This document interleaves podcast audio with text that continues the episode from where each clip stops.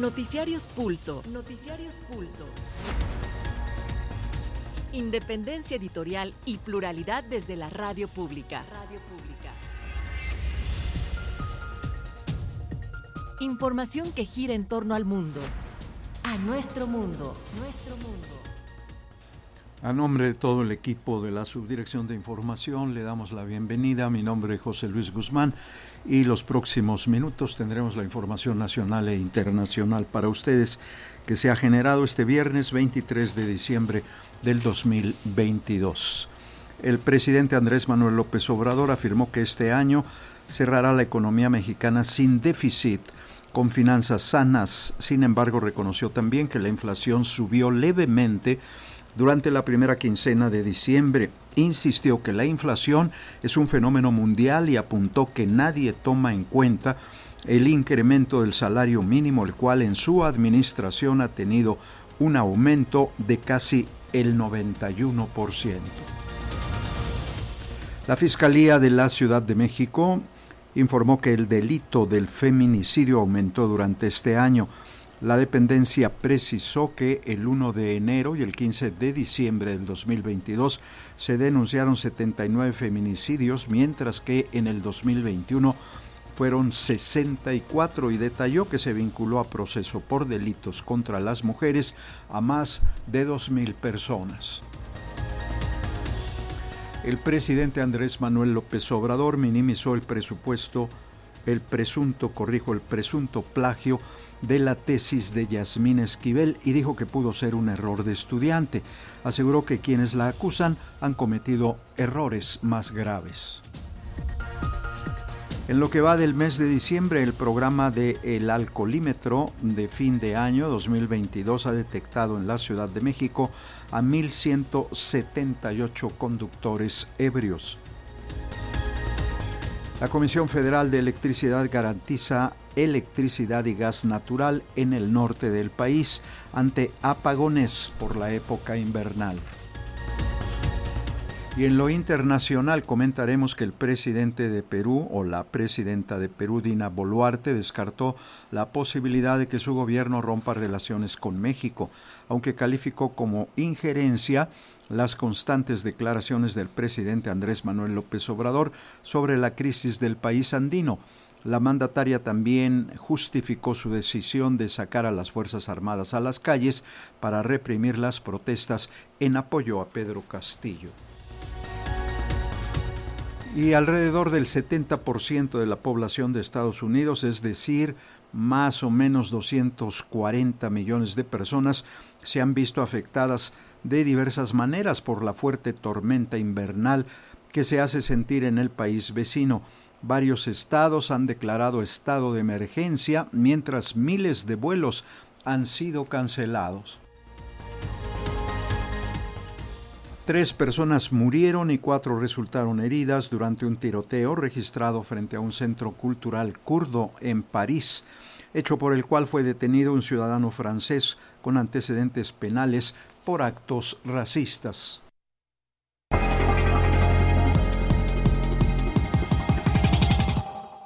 Les invitamos a ir al detalle de la información.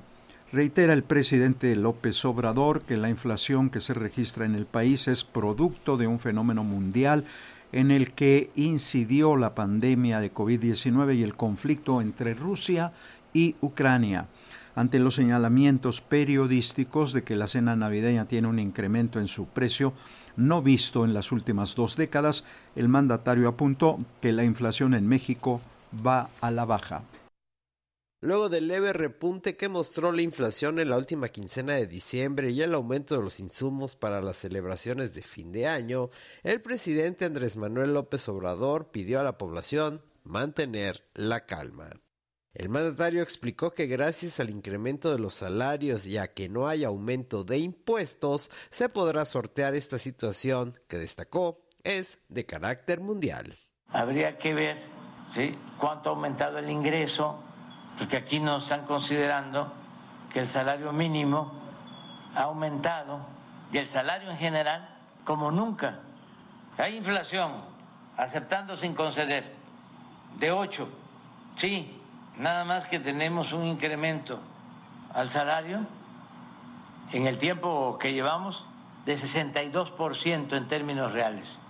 Y el año que viene el salario aumenta 25%, 20% y vamos a llegar casi al 90% de incremento del poder adquisitivo, lo que no se veía en 40 años.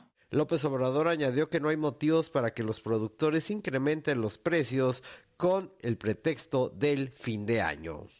Aunque no haya motivos para aumentar los precios, si se genera un ambiente de que hay inflación, de que hay carestía, se aprovechan algunos distribuidores de alimentos y de mercancías para aumentar los precios. Para Pulso de Radio Educación, Carlos Calzada. Bueno, pues vamos a los precios al detalle. En promedio, los precios para la cena de Navidad se encuentran en un rango bastante alto, alto, dependiendo esto de lo que se haya decidido preparar o comer. Por ejemplo, entre 479 y 485 pesos se deberá pagar para una pierna de cerdo de unos 5 kilogramos. El pavo ahumado entero de hasta 10 kilos se encuentra entre mil y mil doscientos pesos por pieza en tiendas comerciales. Luego la pechuga de pollo se encuentra entre 134 y 140 pesos el kilo, mientras que el kilo de bacalao, no, pues ya se va arriba, sin piel y sin espinas, se ofrece hasta en 650 pesitos. Nuestro compañero Reinaldo Cerecero salió a las calles del Valle de México para conocer de viva voz la percepción del consumidor y esto fue lo que encontró. La cena de Navidad suele estar protagonizada por el pavo, la pierna o lomo de cerdo, los romeritos, el bacalao, el ponche de frutas y la tradicional ensalada de manzana. Sin embargo, en este 2022 el festejo será más caro que el año pasado, ya que la inflación seguirá golpeando el bolsillo de las familias con el aumento de precios de varios alimentos.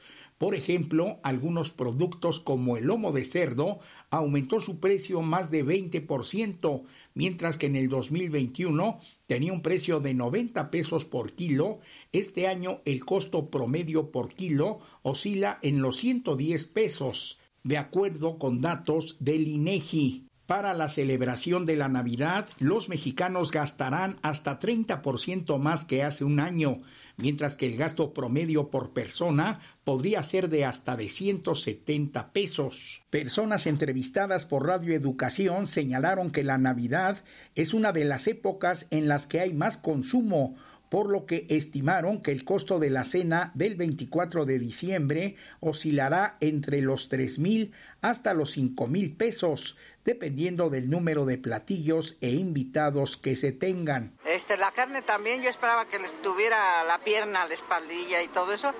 Yo esperaba que estuviera unos 80, ¿no? Está 90 y casi los 100 el kilo. La manzana también está 40 el kilo es como pues, para, antes dije a ver si la encuentro a 25, a 30. El huevo también está carísimo. El bacalao. Ah, ese también está carísimo, está a 400 el kilo. Para la ensalada de, la, de manzana, antier estaba 40, ayer era 45, ahorita ya está en 60. Entonces, la, imagínense, la crema, lo que cuesta el litro de crema, el durazno, la piña, que estaba barato, ahorita y ayer pregunté y a 55 la lata. O sea que todo se está yendo por las nubes. Para Pulso de Radio Educación, Reinaldo Cerecero. Ayer fui a comprar chiles y carísimos también, ¿eh? Bueno, de acuerdo con la Asociación Nacional de Pequeños Comerciantes, AMPEC, para las celebraciones de Navidad y de fin de año, los mexicanos gastan hasta un 30% más caro que el año pasado. Según un estudio hecho por la AMPEC con unas simulación de 10 integrantes por familia. Eh, la cena navideña en la Ciudad de México rondará aproximadamente entre los 2.892 pesos con platillos tradicionales. Nuestro analista Roberto Fuentes Vivar, que todos los viernes hace su análisis en el servicio vespertino, pero pues aquí repetimos lo más importante. Bueno, Roberto Fuentes Vivar nos presenta sus estimaciones sobre el impacto de la inflación sobre las fiestas decembrinas. Por ejemplo, en, este periodo de referencia, es decir, en la primera quincena de diciembre, el transporte aéreo aumentó 19.61%. También los servicios turísticos tuvieron un aumento, además de los, de los eh, alimentos. Es decir, que sí hay un eh, aumento en los precios estacionales. Por el lado contrario, pues hubo bajas en el gas doméstico LP, en la cebolla, en la gasolina, y en algunos alimentos específicos, es decir, en los productos que no son estacionales. ¿Esto qué significa? Que sí se están aprovechando los empresarios de la temporada. Pero a pesar de este aumento, la mayoría de los analistas están anticipando que la inflación continuará moderándose en las próximas quincenas y meses y prevén que este año no se rebase el 8%. Lamentablemente, si hay un hecho real, la cena de Navidad será más cara que la del año pasado y el año pasado fue más cara que la del anterior, y así por lo menos hace 50 años. Pues en lo personal, repito, nunca he visto una temporada en la que los precios bajen. Bueno, la Fiscalía de la Ciudad de México informó que durante el 2022 se vinculó a proceso a un total de 2.458 personas acusadas de diversos delitos de violencia contra la mujer, niñas y adolescentes, de las que 79 fueron feminicidios.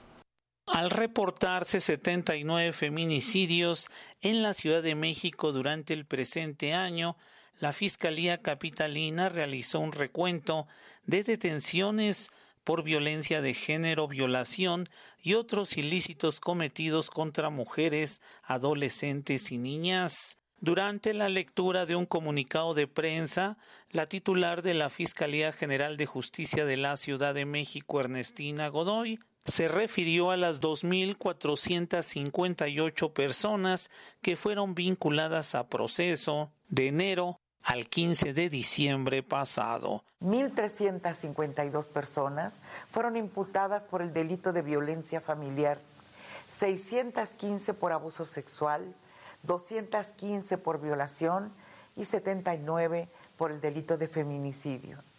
69 más fueron imputadas por el delito de acoso sexual, 54 por tentativa de feminicidio, 40 por el delito contra la intimidad sexual, 24 por trata de personas y 10 personas por tentativa de violación. Para Pulso de Radio Educación, Carlos Godín Estelles. El presidente Andrés Manuel López Obrador dijo que él apoyará al ganador de la encuesta de Morena para ser candidato presidencial del 2024 y aseguró también que las reglas son claras y el pueblo es quien va a elegir ya que la transformación continúa. Por otra parte, el mandatario federal ironizó, asegurando que a sus adversarios ya se les está pasando el tiempo para hacer la elección de su candidato. La encuesta para definir al candidato presidencial de Morena no será motivo de división interna del partido, aseguró el presidente Andrés Manuel López Obrador. El mandatario confió en la disciplina de su partido y para enojo de sus adversarios, dijo, no lograrán dividirnos. Y yo voy a apoyar a que gane la encuesta. Y vamos en su momento, porque las reglas son claras y va a ser el pueblo el que va a decidir, vamos a cerrar filas y se van a quedar con las ganas nuestros adversarios de vernos divididos, porque la transformación va a continuar. López Obrador reiteró su llamado a los conservadores a definir su método de selección de abanderado presidencial, porque se les está pasando el tiempo, ironizó. Para Pulso de Radio Educación, Carlos Calzada.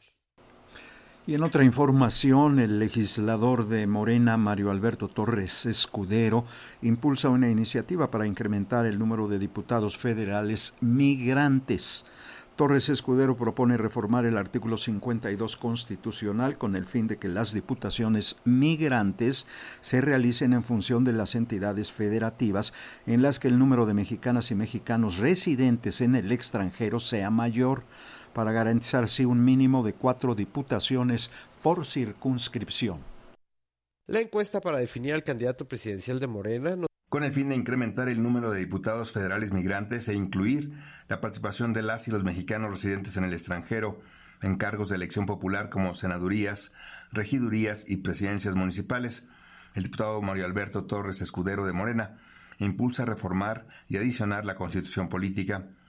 En las consideraciones de su propuesta, se establece que actualmente se cuenta con 11 diputados federales migrantes, sin embargo, la representación de los más de 40 millones de mexicanos que radican en el extranjero no es proporcional ni significativa. El diputado Torres Escudero señala que es obligación legal y moral del Poder Legislativo crear las nuevas políticas que garanticen el voto como un derecho transnacional y transterritorial para las y los mexicanos, así como ajustar las leyes existentes para hacer extensivo lo que la Constitución ya ha conferido, pero no se aplica de manera adecuada. El diputado de Morena señala que la figura del migrante se encuentra relegada a diputaciones federales sin tomar en cuenta las diputaciones locales, senadurías, regidurías, presidencias municipales, alcaldías y demás cargos de elección popular. Por ello propone reformar el artículo 52 de la Carta Magna para que en el sistema de listas regionales votadas en circunscripciones plurinominales se garanticen 32 diputaciones correspondientes a la representación de mexicanos residentes en el extranjero. Para Pulso de Radio Educación, Víctor Bárcenas. El presidente Andrés Manuel López Obrador minimizó el presunto plagio de la tesis de Yasmín Esquivel. Dijo que pudo haber sido un error de estudiante. El mandatario afirmó que los que piden que se le castigue a la ministra Esquivel han cometido delitos mayores y aseveró que quien esté libre de pecado que tire la primera piedra. Ante la polémica en la que se encuentra la ministra de la Suprema Corte de Justicia de la Nación, Yasmín Esquivel, por el presunto plagio de su tesis de licenciatura, el presidente Andrés Manuel López Obrador dijo que deberán ser las autoridades correspondientes las que esclarezcan los hechos. Sin embargo, el mandatario reconoció que su juicio en este caso no es totalmente imparcial, en virtud de quienes acusan a la ministra Esquivel. En este caso, no soy objetivo del todo porque considero que cualquier eh, error, anomalía cometida por la ministra Yasmín cuando fue estudiante, cuando presentó su tesis de licenciatura, es eh, infinitamente menor al daño que han ocasionado a México Krause y el señor que hace la denuncia. Sheridan. Esos le han hecho mucho daño a México. López Obrador dijo que sin excusar a la ministra, el que esté libre de pecado que tire la primera piedra en relación a Guillermo Sheridan y otros intelectuales que piden la remoción de la ministra Esquivel Moza. Para Pulso de Radio Educación, Carlos Calzada. En lo que va del mes de diciembre, el programa de El Alcoholímetro de fin de año de este 2022 ha detectado en la Ciudad de México a 1.178 conductores ebrios en estas fiestas, pues la Secretaría de Seguridad Ciudadana exhortó a los conductores a no conducir en estado de ebriedad. Seguramente que el menú les llama mucho la atención para estar en el torito y recordó que los puntos de revisión son fijos e itinerantes en este sentido. Pidió también a la ciudadanía no difundir la ubicación y la instalación de puntos de revisión. En la Ciudad de México continúa aplicándose el operativo Pasajero Seguro, el de vigilancia especial en centros comerciales, bancos y en casas habitación para inhibir los delitos durante temporada vacacional de fin de año. La Secretaría de Seguridad Ciudadana Capitalina dio a conocer que en las últimas horas fueron remitidos 78 automovilistas que superaron el límite de alcohol permitido. Esto ocurrió en la capital del país, por lo que fueron enviados al Centro de Sanciones Administrativas y de Integración Social conocida como el Torito. Durante este mes que se mantiene en operación, el programa Conduce sin alcohol, 1.178 conductores han sido sancionados y remitidos al corralón 1.163 vehículos particulares. El jefe policía Comar García Harfush habló de las acciones de seguridad emprendidas en las 16 alcaldías. Un dispositivo de vigilancia, seguridad y control de tránsito vehicular en entradas y salidas, centrales de autobuses, zonas comerciales, lugares de esparcimiento, instituciones bancarias, además de mercados y distintas romerías en las diferentes alcaldías de la ciudad. Para Pulso de Radio Educación, Carlos Godín Estelles. Expertos alertan sobre la nueva cepa o la nueva subvariante COVID-19 BF7 que puede evadir la inmunidad generada por las vacunas y es de mayor transmisibilidad. Se cree que el último brote de esta enfermedad en China se debe a esta cepa, ya que una persona con este virus puede contagiar a entre 10 y 18 personas, dicen. En ese sentido, la académica Carmen Arroyo Quirós, del Departamento de Ciencias de la Salud de la Unidad Lerma de la UAM, aseguró que la humanidad debe aprender a vivir con el riesgo de nuevas enfermedades. La humanidad debe aprender a vivir con el riesgo de nuevas enfermedades. En México se debe hacer un análisis sobre las condiciones sanitarias que existen en el país y contar con planes actualizados de manejo de pandemias. Así lo consideró la académica Carmen Arroyo Quirós del Departamento de Ciencias de la Salud de la Unidad Lerma de la Universidad Autónoma Metropolitana. La investigadora señaló que la aparición y reaparición de enfermedades es un hecho inherente a la humanidad. Arroyo Quiroz agregó que el modo de producción y la invasión del medio ambiente propician la aparición de nuevas enfermedades. La aparición de enfermedades emergentes y reemergentes sigue latente y son inherentes a la humanidad. Tenemos que aprender a convivir con ellas y a manejarlas. Por ejemplo, sin lugar a dudas han escuchado últimamente acerca de la viruela símica, hay casos de ébola en África, casos de MERS en Medio Oriente. Es fundamental que realicemos un análisis situacional para garantizar el acceso a los servicios de salud, las vacunas incluidas, y contar con planes actualizados de manejo de epidemias. Sociedades como la mexicana, donde existen distintos factores de riesgo interactuando, demandan un mejor manejo de estos para contar con mejores escenarios en el caso de una futura pandemia. Para Pulso, de Radio y Educación, Sosimo Díaz. Pasamos a la información internacional. Las protestas en Perú continúan como medida de presión para que el depuesto presidente Pedro Castillo sea liberado y se convoquen a elecciones anticipadas. Las movilizaciones que según reportes no gubernamentales han dejado más de 30 muertos cambiaron.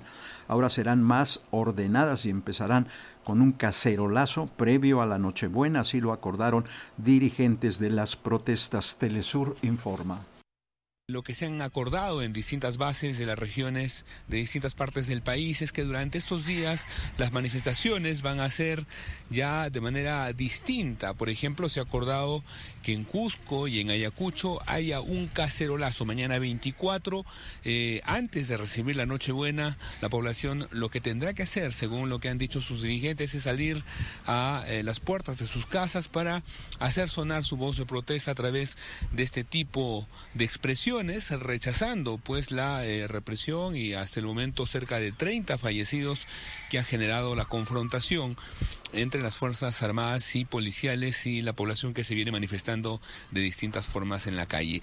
Andahuaylas es un caso especial en esta zona conocida como eh, el pueblo Chanca. Han acordado los dirigentes y pobladores de distintas zonas que ellos van a continuar con las protestas, con movilizaciones, con la toma de carreteras, inclusive pese a las fiestas de Navidad y Año Nuevo. Bueno, hay que agregar que en el tema diplomático la presidenta Dina Boluarte volvió a calificar de injerencistas las constantes declaraciones de su homólogo mexicano Andrés Manuel López Obrador en las políticas internas de, las de, la nación andina. La mandataria coincidió en que las relaciones bilaterales no se romperán, pero afirmó que eso no le da derecho a entrometerse en sus decisiones. Vamos a escuchar un fragmento de las palabras de la presidenta peruana Dina Boluarte. Creo que las relaciones diplomáticas entre el pueblo mexicano y el pueblo peruano están allí y estas no se van a romper. Pero creo que la injerencia del presidente López no le da derecho a un presidente de poder intervenir en temas internos de un país. Y eso es injerencia. Vuelos cancelados y refugios desbordados Son las escenas que se observan en Chicago, Denver, Colorado, Nebraska, Minnesota, Virginia y Maryland por la tormenta invernal que azota gran parte de los Estados Unidos. Más de 200 millones de personas se encuentran bajo alerta ante la llegada del frío invernal, una de las más extensas de la historia, señalaron especialistas en clima del Servicio Meteorológico Nacional. Las cortes de energía, los cortes de energía están afectando a los pobladores ya que su sistema de calefacción empezó a colapsar. El presidente de los Estados Unidos, Joe Biden, dijo esto no es como un día de nieve cuando eras niño, al referirse al aire helado que se mueve del centro al este de la nación. Y ante el recrudecimiento de la tormenta invernal en los Estados Unidos prevista para este fin de semana de Navidad, las autoridades mexicanas anunciaron medidas ante la posibilidad de apagones que podrían afectar un amplio sector del norte de este país. Así lo dio a conocer la Comisión Federal de Electricidad, que espera contrarrestar la situación que presentó en el pasado con el congelamiento de los ductos de gas natural que atraviesan de Texas hacia territorio mexicano. Una tormenta invernal en México y Estados Unidos podría afectar el suministro de gas natural en territorio mexicano entre el 22 y el 27 de diciembre, por lo que la Comisión Federal de Electricidad, CFE, dijo que cuenta con un plan de acción para garantizar el suministro de energía eléctrica. La empresa del Estado expuso que la tormenta invernal afectará al estado de Texas, de donde proviene el gas natural que México importa mediante gasoductos entre ambas naciones, y ello puede significar una posible interrupción del flujo de gas natural de importación desde los Estados Unidos. Esto ya había sucedido a principios de 2021 cuando se interrumpió el suministro de Texas a México y ante la falta de gas natural no se pudo generar la suficiente energía eléctrica, lo que afectó a 5 millones de mexicanos al dejarlos sin luz. La CFE afirmó que ante una posible interrupción en el flujo de gas natural para la generación de energía eléctrica, se encuentra preparada para garantizarla mediante un plan de acción conjunta para pulso de radioeducación Reinaldo Cerecero y un tiroteo perpetrado contra la comunidad migrante kurda en París dejó un saldo de tres muertos y cuatro lesionados. Según las autoridades, el ataque fue perpetrado en las inmediaciones de un centro cultural en el que residían migrantes kurdos y su autor es un francés de 69 años, quien tiene antecedentes penales por actos racistas. Los agentes de aduanas de varios aeropuertos del Reino Unido se sumaron a la ola de huelgas masivas que sacude al país y que afecta cada vez más a más sectores. La nueva huelga se suma a la de enfermeros, paramédicos y trabajadores de los sectores ferroviario y postal, en lo que representa una mayor ola de huelgas que afecta al Reino Unido en décadas.